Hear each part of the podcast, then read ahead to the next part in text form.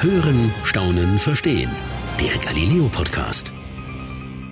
Als mein Vorgesetzter auf mich zukam und mich gefragt hat, ob ich einen Film über einen der größten Geldfälscher der Welt machen will, habe ich natürlich sofort zugesagt. Klar will ich den Mann kennenlernen, der mit seinen gefälschten 16,5 Millionen Dollar sogar die erfahrensten Ermittler des BKA überrascht hat. Die sind ja davon ausgegangen, in dieser Masse und Qualität, da muss so eine, so eine Mafia-Ring sein oder so eine große Organisation oder was. Die waren ja später so enttäuscht, weil sie statt die großen Mafia-Ringen da so einen Rentner da sitzen hatten. Ne?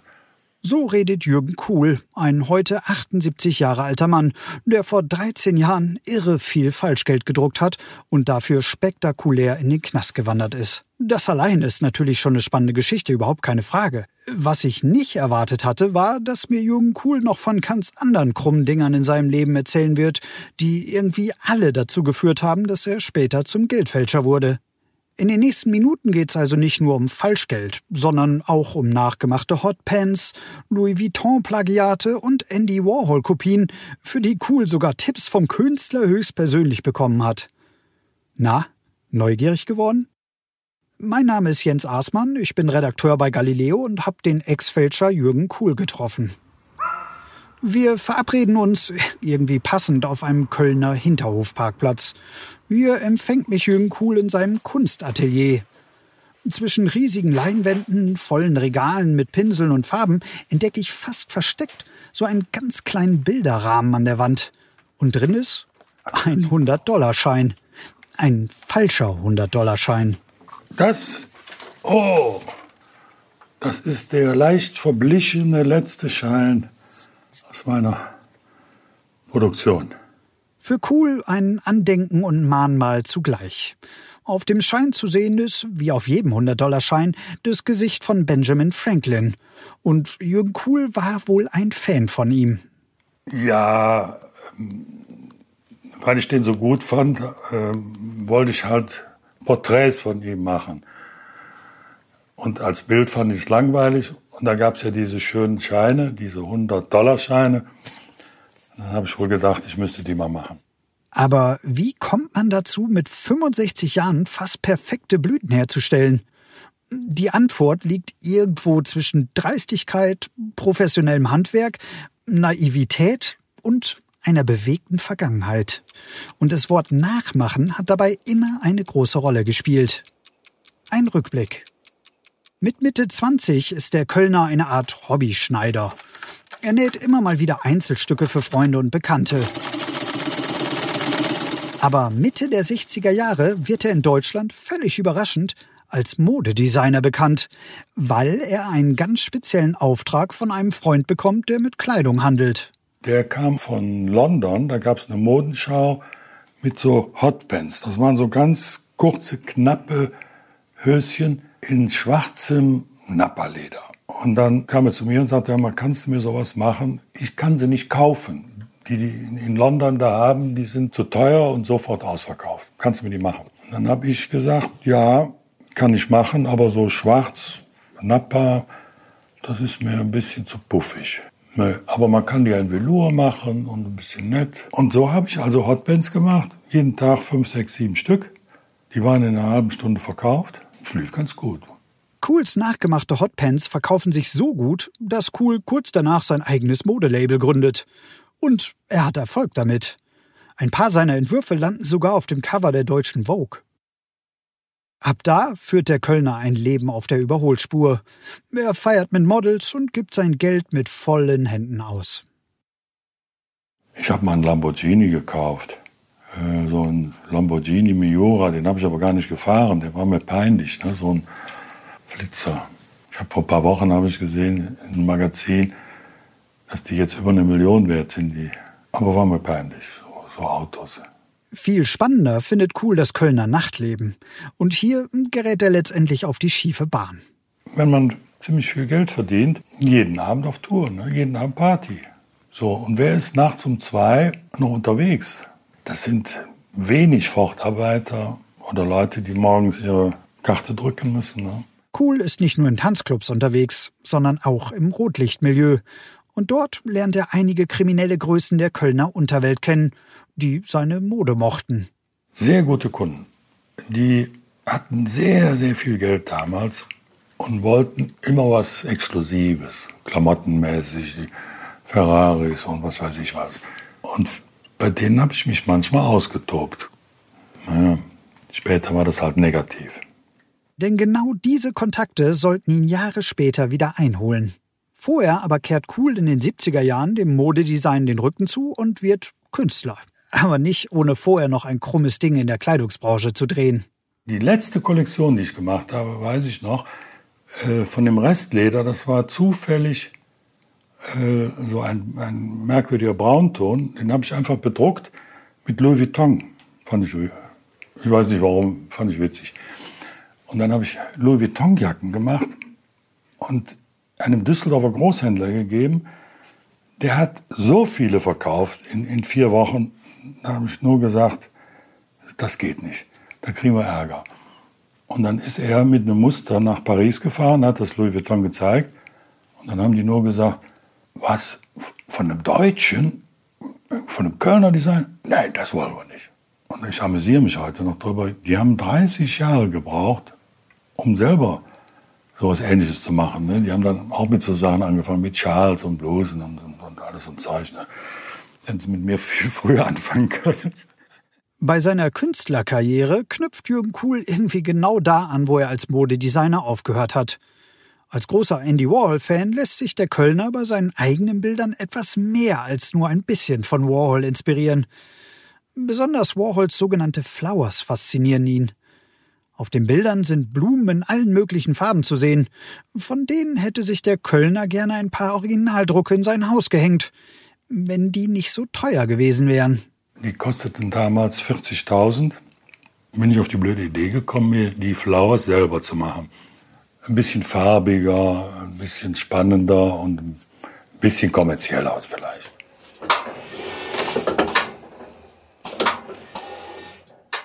In seinem Atelier zeigt mir der Rentner Bilder von seinen Flowers, die er wie Warhol im sogenannten Siebdruckverfahren gemacht hat. Und ja, was soll man sagen, die Ähnlichkeit zu den Originalen kann man wirklich nicht abstreiten.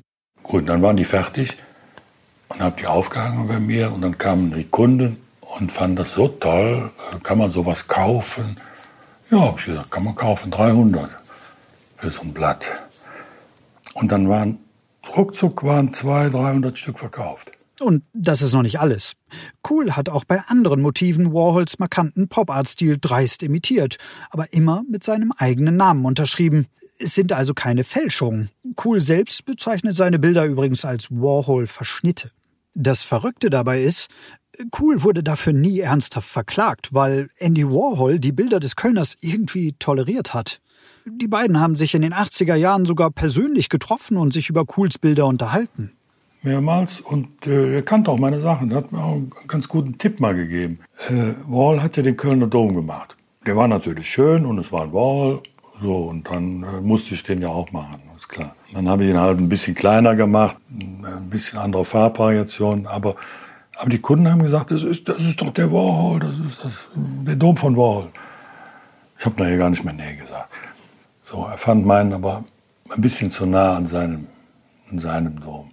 Und er hat mir zum Beispiel den Tipp gegeben, ich soll doch die Aufnahme an einer anderen Perspektive nehmen. Also er hat vom Excelsior die Aufnahme gemacht, das heißt Nordwest und ich habe halt Südwest die Aufnahme gemacht. Es hat kaum einer gemerkt, den Unterschied. Ansonsten fand er das alles in Ordnung. Aber signieren wollte mir nie was. Da war ein bisschen pingelig. Die Tatsache, dass Cool mit all seinen dreisten Aktionen irgendwie durchgekommen ist, hat ihn über Jahrzehnte immer selbstsicherer, aber vielleicht auch unvorsichtiger gemacht. Denn der Schritt zum Geldfälscher im großen Stil ist ja nochmal eine ganz andere Hausnummer. Anfang der 2000er Jahre hat sich Jürgen Kuhls Ruf als ausgezeichneter Drucker, der es moralisch nicht so ganz eng sieht, unter den Kölner Ganoven rumgesprochen. Und die sind immer auf der Suche nach Falschgeldproduzenten. Und dann kamen diese Milieuleute ne, von früher. dann kamen so viele Angebote. Das letzte Angebot war halt, da ist ein albanischer Ganove, der will 10, 20, 30 Millionen Dollar, die dann in Iran gehen oder Irak, weiß ich heute gar nicht mehr. Dann habe ich gedacht, Irak, das ist weit weg. Und als alter Zocker. Für jeden falschen Hunderter soll Cool 10 echte Dollar bekommen. Eine neue Herausforderung für den mittlerweile über 60 Jahre alten Kölner. Das sind so viele Fragen. Wie kriegt man den Metallstreifen da rein? Wie kriegt man das Wasserzeichen vernünftig hin, dass man nicht sieht? Und dann kam der Ehrgeiz, so und so, mit der und der Technik könnte ich den machen. Das war schon ein Reiz, der immer so im Hinterstübchen war. Tja, und so wird man als Rentner zum Geldfälscher. Durch seine Arbeit als Modedesigner und Künstler besitzt er schon viele Hilfsmittel, die er braucht. Auch ein Computer. 2005 scannt er einen 100-Dollar-Schein ein und bearbeitet den Scan mit einem Grafikprogramm. Die Knicke raus, die Wellen raus, die Unebenheiten raus. Radiergummi, weg, weg, weg ist es. Ne? Mit zwölf verschiedenen Nummern, mit zwölf verschiedenen Namen von den Bundesbanken und so. Ja, dann muss man drucken, wenn man drucken kann. Und das kann cool. Er benutzt eine sogenannte Offset-Druckmaschine. Das Spezialpapier bestellt er aus dem ehemaligen Jugoslawien. Und dann ist es Zeit für erste Falschgeld-Testdrucke.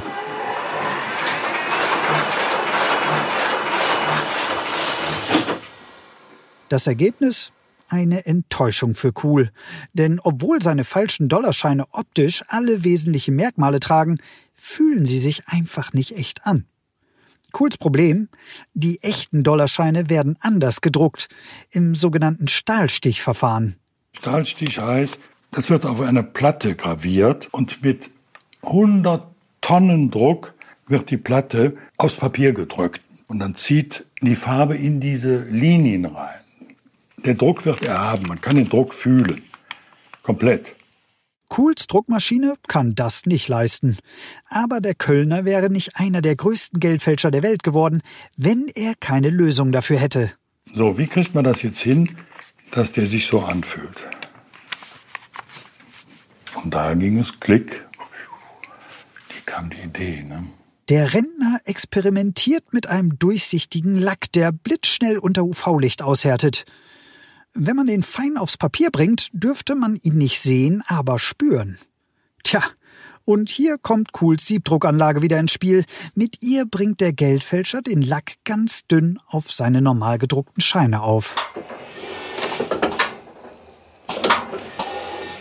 Der bleibt stehen und läuft unter das UV-Licht und ist innerhalb von einer Tausendsekunden baff knüppelhart und steht.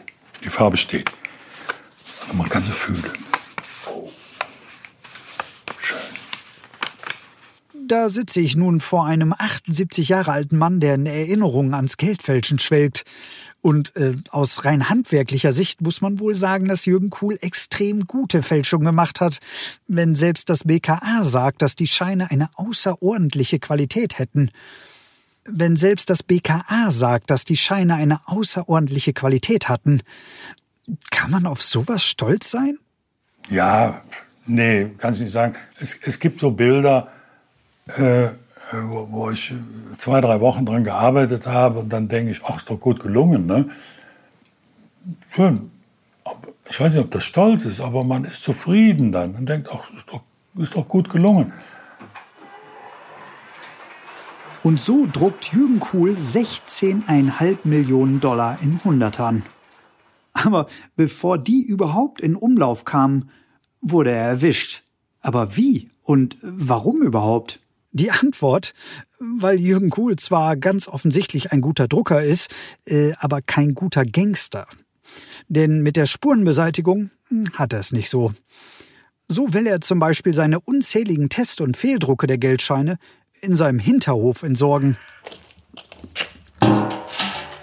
Ich habe erst mal gedacht, ich könnte die ganzen Bögen verbrennen, ganz in die Tonne, unten ein paar Löcher rein und habe dann verbrannt.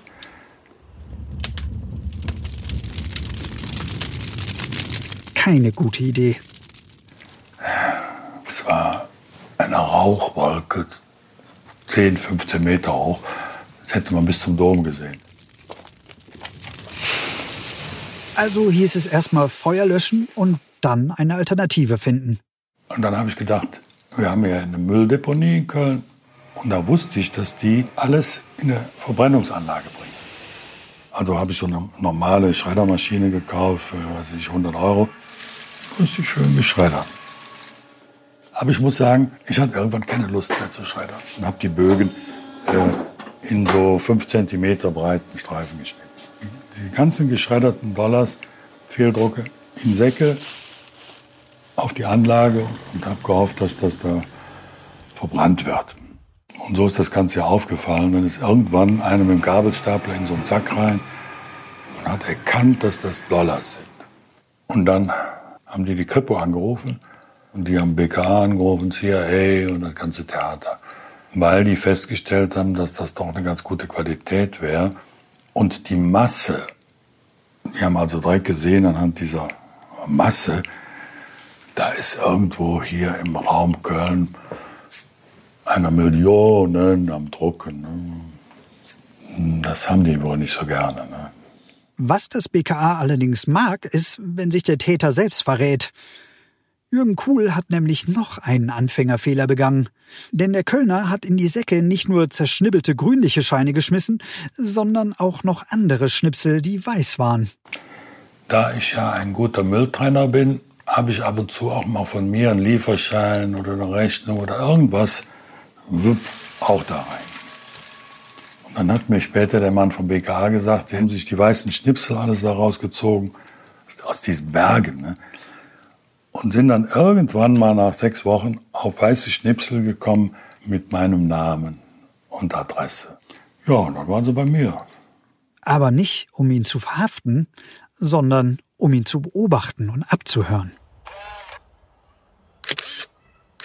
Die sind ja davon ausgegangen, in dieser Masse und Qualität, da muss so eine, so eine Mafia-Ring sein oder so eine große Organisation oder was. Die waren ja später so enttäuscht, weil sie statt die großen Mafia-Ringen da so einen Rentner da sitzen hatten. Ne? Beim Observieren kam rein gar nichts raus. Denn Kuhls Millionendeal mit dem Albaner war kurz vor der Beobachtung geplatzt. Der Kölner hat daraufhin seine über 16 Millionen Dollar Falschgeld in einem angemieteten Container untergebracht. Alles habe ich da reingeschmissen. Die ganzen Dollars und die Platten und alles in den Container deponiert. Und dann war das für mich erledigt. Kein Abnehmer, kein in Umlauf bringen. Hans-Jürgen Kuhl beschäftigt sich einfach wieder mit seiner Kunst. So kam das BKA natürlich nicht weiter. Aber die Beamten suchten weiter nach Kuhls guten falschen Scheinen. Weil sie wussten schon, dass ich die gehabt habe oder noch habe, ne? diese ganzen fertigen Dollars. Ne? Und dann haben sie mir ja eine verdeckte Ermittlerin geschickt. Das BKA schickt eine junge Frau als Lockvogel zu Kuhl. Sie soll ihn zu einem weiteren Deal überreden. Sie gibt sich ihm als Eventmanagerin aus Litauen aus und bestellt bei Cool zunächst Tickets für eine Veranstaltung. Die Tickets sollten besondere Sicherheitsmerkmale haben. Cool schöpft keinen Verdacht und erledigt diesen Auftrag und noch andere, auch weil ihm die Ermittlerin immer wieder Honig ums Maul schmiert. Boah, ist das toll, was sie alles können und bla bla bla bla. Ja, gut, gut geschult war die. Über Monate baut die Ermittlerin Vertrauen auf. Sie erzählt von Falschgeld, das bei ihren Events immer wieder in der Kasse landet. Er erklärt ihr, woran man es erkennt. Schließlich schafft sie es, Cool zu überzeugen, dass sie auch ins Falschgeld-Business einsteigen will und russische Abnehmer dafür hätte. Und dann hat sie eine feste Bestellung abgegeben, sechs Millionen. Dann habe ich gesagt, okay, machen wir die, weil ich ja im Hinterstübchen hatte, dann kriege ich endlich meinen Container leer. Cool beißt an. Es kommt tatsächlich zu einer verabredeten Übergabe mit der vermeintlichen Eventmanagerin. Cool bekommt von ihr über 500.000 Euro in einem Beutel. Im Gegenzug übergibt er ihr die 6 Millionen Dollar Falschgeld. Und zwar in mehreren Umzugskartons. Weil es ist nicht so, wie in den Krimis immer gezeigt wird. Die kommen mit einem Aktenköfferchen, hier hast du deine 2 Millionen. Ne? Das geht leider nicht. Also eine Million ist schon so ein Paket, ne? so, so ein dickes Paket. So, dann habe ich das Ganze in ihr Auto getragen. Aber in dem Moment, wo wir da draußen waren, kam ein LKW vorbei. Und dann habe ich mir den Fahrer noch angeguckt, wo will der wohl hin? Und dann sprang die Türe auf und dann, ich weiß nicht wie viel, 10, 15, 20 voll vermummte GSG 9 Leute sprangen da raus und dann ne, das Übliche. Kino. Auf dem Boden, viel Geschreie, viel Geschreie. Wie im Film. Naja, und dann ne, haben sie sofort die verdeckte Ermittlerin da weg. Ne, Die könnte morgen hier reinkommen, dann würde ich mit der ein Tässchen Kaffee trinken. Die haben einen guten Job gemacht. Ne? Keine Probleme damit. Und die haben auch den Container dann äh, gefunden. Und äh, naja, das war's. Das Urteil sechs Jahre Haft für das Drucken von 16,5 Millionen Dollar Falschgeld. Ich hatte eine Einsicht, die in Staatsanwalt und Richter, sechs Jahre ist ja die unterste Grenze, ne? die das so begründet haben. Ne? Künstler, alter Mann, keinen Schein in Umlauf gebracht, sechs Reichen. So wie Jürgen Kuhl lacht, weiß er wohl ganz genau, dass er mit diesem milden Urteil großes Glück gehabt hat. Heute, nach der Haftstrafe, beschäftigt sich Hans-Jürgen Kuhl wieder mit seiner Kunst. Aber so ganz lassen ihn Geldscheine doch nicht los. Zur Veröffentlichung neuer Geldnoten wird er gerne als Experte zum Thema Fälschungssicherheit hinzugezogen. Die Kanadier haben voriges Jahr oder vor zwei Jahren haben die mich angerufen, sie wollen einen neuen Schein machen und sie hätten die Idee, nicht mehr auf Papier zu machen. Dann habe ich gesagt, ja, dann müsst ihr mir mal einen Schein schicken, dann kann ich da was zu sagen. Und dann habe ich mir den Schein angeguckt. Die Kanadier, die haben ein Sichtfenster, das ist 10 cm groß. Wenn ich den in der Hand habe, sehe ich meine Finger unter dem Schein. Ich sage, so, das ist vernünftig. Der ist fälschungssicher. Das kriegt keiner da reingebaut, das ist alles viel zu viel Arbeit, das macht kein Mensch nach. Das habe ich denen dann auch gesagt. 40 Tage da ging die Lampe an. Dann denke ich, oh, ich habe die Idee. Das ist ja für mich der einfachste Schein. Leck mir mal, das ist ja sowas von einfach. Das heißt, er weiß also genau, wie man diesen Schein fälschen könnte. Juckt es da nicht wieder in den Fingern? Natürlich nicht. Es ist sehr schwierig, sehr teuer und es kostet viel Knast. So, Pluspunkte, Weiß ich nicht, wo die sind. So wie es aussieht, hat Hans-Jürgen Kuhl seine Lektion gelernt. Vom Modedesigner über Künstler zum Geldfälscher und ab in den Knast. Und da will er nie wieder hin. Mit dem eingerahmten 100-Dollar-Schein in seinem Atelier hat Jürgen Kuhl auch seine kriminelle Karriere an den Nagel gehängt. Das war's für heute beim Galileo Podcast. Mehr von Galileo gibt's in der Galileo App auf Galileo TV, in unserem YouTube-Kanal und natürlich täglich um 19.05 Uhr auf Pro 7.